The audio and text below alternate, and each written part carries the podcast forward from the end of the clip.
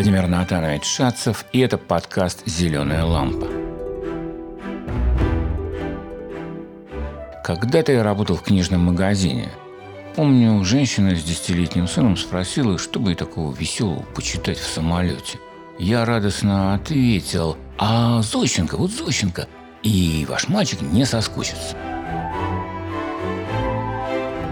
Зощенко удивилась она незнакомой фамилии. О чем пишет?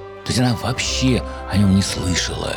Этой удивительной покупательнице не повезло. Вот мне повезло. Я всегда знал, что есть такие рассказы о Лёле и ее младшем брате Минке. У нас в семье они были популярны. И брат и сестра, и рассказы. На пикнике, иногда в электричке, иногда за праздничным ужином папа или мама со смехом. И, может, поэтому медленно читали их вслух. Эти истории от многократного прослушивания стали какими-то своими, собственными, домашними. Может, поэтому или по другим причинам со мной же взрослым часто происходило что-то уже описанное в елке, великих путешественниках, бабушкином подарке, золотых словах. Помню, тогда в книжном магазине я предложил покупательнице ее сыну открыть однотомник Зощенко на любой странице. На этой случайной странице оказалась находка. Рассказ этот начинается так.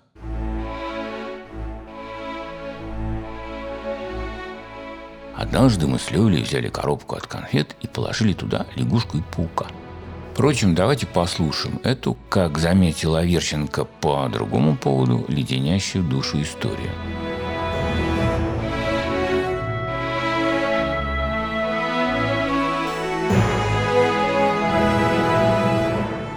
Однажды мы с Лёлей взяли коробку от конфет и положили туда лягушку и паука.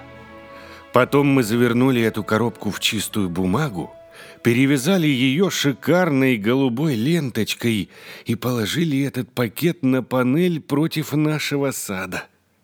Как будто бы кто-то шел и потерял свою покупку.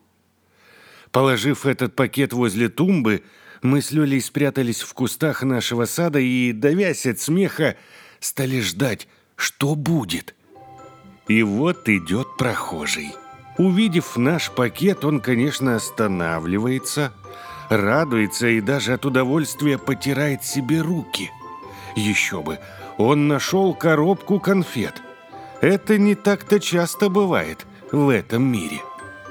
Затаив дыхание, мы с Лёлей смотрим, что будет дальше. Прохожий нагнулся, взял пакет, быстро развязал его и, увидев красивую коробку, еще того более обрадовался. И вот крышка открыта, и наша лягушка, соскучившись сидеть в темноте, выскакивает из коробки прямо на руку прохожего. Тот ахает от удивления и швыряет коробку подальше от себя. Тут мы с Лёлей стали так смеяться, что повалились на траву. И мы смеялись до того громко, что прохожий обернулся в нашу сторону и, увидев нас за забором, тотчас все понял. В одно мгновение он ринулся к забору, одним махом перепрыгнул его и бросился к нам, чтобы нас проучить. Мы с Лёлей задали стрекача. Мы с визгом бросились через сад к дому, но я запнулся о грядку и растянулся на траве. И тут прохожий довольно сильно отодрал меня за ухо. Я громко закричал, но прохожий, дав мне еще два шлепка, спокойно удалился из сада. На крик и шум прибежали наши родители.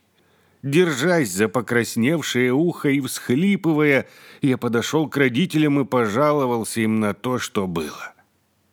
Моя мама хотела позвать дворника, чтобы с дворником догнать прохожего и арестовать его, и Лёля уже было кинулась за дворником, но папа остановил ее и сказал ей и маме, «Не зовите дворника, и не надо арестовывать прохожего».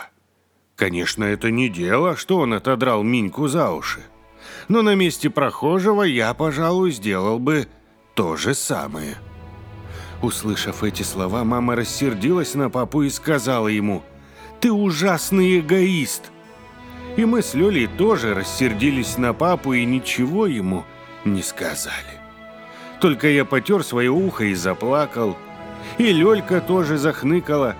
И тогда моя мама, взяв меня на руки, сказала папе, «Вместо того, чтобы заступаться за прохожего и этим доводить детей до слез, ты бы лучше объяснил им, что есть плохого в том, что они сделали. Лично я этого не вижу и все расцениваю как невинную детскую забаву». И папа не нашелся, что ответить. Он только сказал, «Вот дети вырастут большими и когда-нибудь сами узнают, почему это плохо». И вот проходили годы, прошло пять лет, потом десять лет прошло, и, наконец, прошло двенадцать лет.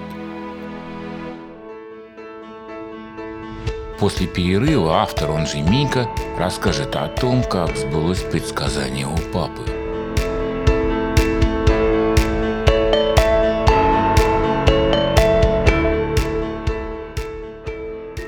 А сейчас снова обращаюсь к родителям наших слушателей. Хотел бы напомнить, что наш подкаст не только чтение вслух, а чуть-чуть урок литературы. А я не только ведущий, а еще и учитель. Именно поэтому после каждого озвученного рассказа я предлагаю нашим слушателям вопросы для обсуждения. Поэтому, родители, попробуйте пообсуждать эти вопросы вместе с детьми.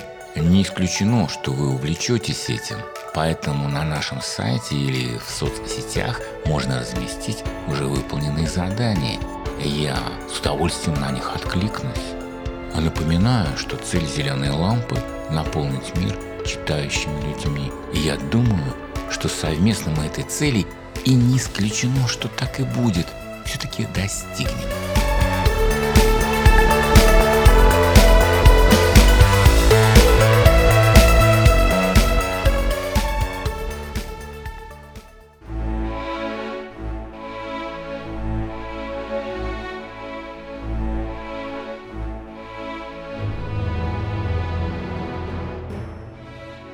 Прошло 12 лет, и из маленького мальчика я превратился в молодого студентика лет так 18. Конечно, я забыл и думать об этом случае. Более интересные мысли посещали тогда мою голову. Но однажды вот что произошло. Весной по окончании экзаменов я поехал на Кавказ – в то время многие студенты брали на лето какую-нибудь работу и уезжали кто куда. И я тоже взял себе должность контролера поездов. Я был бедный студентик и денег не имел. А тут давали бесплатный билет на Кавказ и вдобавок платили жалование. И вот я взял эту работу и поехал. Приезжаю сначала в город Ростов. Для того, чтобы зайти в управление – и получить там деньги, документы и щипчики для пробивания билетов. А наш поезд опоздал. И вместо утра пришел в пять часов вечера. Я сдал мой чемодан на хранение и на трамвае поехал в канцелярию. Прихожу туда, швейцар мне говорит. К великому сожалению, опоздали, молодой человек. Канцелярия уже закрыта. Как так говорю закрыта? Мне же надо сегодня получить деньги и удостоверение. Швейцар говорит, все уже ушли, приходите послезавтра. Как так говорю послезавтра? Тогда лучше уж завтра зайду. Швейцар говорит, завтра праздник, канцелярия не работает. А послезавтра приходите и все, что надо, получите. Я вышел на улицу и стою. Не знаю, что мне делать. Впереди два дня. Денег в кармане нет, всего осталось три копейки. Город чужой, никто меня тут не знает. И где мне остановиться, неизвестно. И что кушать, непонятно. Я побежал на вокзал, чтобы взять из моего чемодана какую-нибудь рубашку или полотенце, для того, чтобы продать на рынке. Но на вокзале мне сказали, прежде чем брать чемодан, заплатите за хранение – а потом уж его берите и делайте с ним, что хотите. Кроме трех копеек у меня ничего не было. и я не мог заплатить за хранение. И вышел на улицу еще того более расстроенный. Нет, сейчас бы я так не растерялся. А тогда я ужасно растерялся. Иду, бреду по улице неизвестно куда и горюю. И вот иду по улице, и вдруг на панели вижу... Что такое? Маленький красный плюшевый кошелек. И, видать, не пустой, а туго набитый деньгами. На одно мгновение я остановился. Мысли одна другой радостнее мелькнули у меня в голове. Я мысленно увидел себя в булочной за стаканом кофе. А потом в гостинице на кровати с плиткой шоколада в руках. Я сделал шаг к кошельку и протянул за ним руку. Но в этот момент кошелек, или мне это показалось, немного отодвинулся от моей руки. Я снова протянул руку и уже хотел схватить кошелек. Но он снова отодвинулся от меня и довольно далеко. Ничего не соображая, я снова бросился к кошельку. И вдруг в саду за забором раздался детский хохот. И кошелек, привязанный за нитку, стремительно исчез с панели. Я подошел к забору. Какие-то ребята от хохота буквально катались по земле. Я хотел броситься за ними и уже схватился рукой за забор, чтобы его перепрыгнуть, но тут в одно мгновение мне припомнилась давно забытая сценка из моей детской жизни. И тогда я ужасно покраснел, отошел от забора и, медленно шагая, побрел дальше. Ребята, все проходит в жизни. Прошли и эти два дня. Вечером, когда стемнело, я пошел за город и там, в поле на траве, заснул.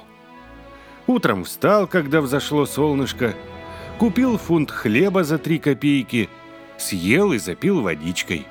И целый день до вечера без толку бродил по городу. А вечером снова пришел в поле и снова там переночевал. Только на этот раз плохо, потому что пошел дождь, и я промок как собака. Рано утром на другой день я уже стоял у подъезда и ожидал, когда откроется канцелярия.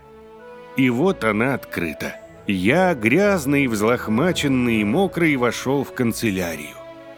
Чиновники недоверчиво на меня посмотрели и сначала не захотели мне выдать деньги и документы, но потом выдали. И вскоре я, счастливый и сияющий, поехал на Кавказ.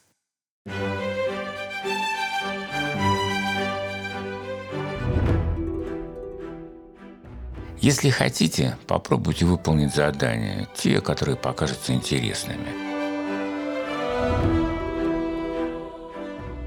Итак, вот они. Весь рассказ написан в прошедшем времени, но три предложения в настоящем – как именно? Как вы думаете, это получилось у Зощенко случайно или намеренно? Расскажите о событиях своей жизни и в какой-то момент попробуйте перейти с прошедшего времени на настоящее. Бывало ли такое? Нашли что-то, что показалось невероятно заманчивым? Случалось ли разочаровываться в находке? В Библии часто встречается это выражение «мера за меру». Что-то человеком сделано неблаговидное – и со временем оно возвращается, как месть какая-то. Это о воздаянии за зло, возмездии за зло. Могли бы эти слова стать эпиграфом к этому рассказу Зощенко или его заглавием? Вот эти слова «мера за меру». Мне показалось, что последнее задание выглядит как подсказка. Как будто я предлагаю думать об этой новелле Михаила Зощенко так, как хочется мне. Вряд ли это правильно. А впрочем, Думаю, что хотя бы один вопрос заинтересовал вас. Надеюсь, захотел читать рассказы Зощенко и, может, даже, почему бы и нет, перечитывать их. Над подкастом работали я, учитель литературы Владимир Натанович Шацев, актер Михаил Тишин, композитор и звукорежиссер Алексей Шманев, администратор проекта Даниил Фрэнк. Комментарии к этому эпизоду можно оставить на нашем сайте lampa.fm на странице эпизод 6 «Находка» и в соцсетях Помочь «Зеленой лампе» вы можете, рассказав о нас своим знакомым и оставив отзыв на наш подкаст в iTunes или приложении Apple Подкасты. До новых встреч у «Зеленой лампы».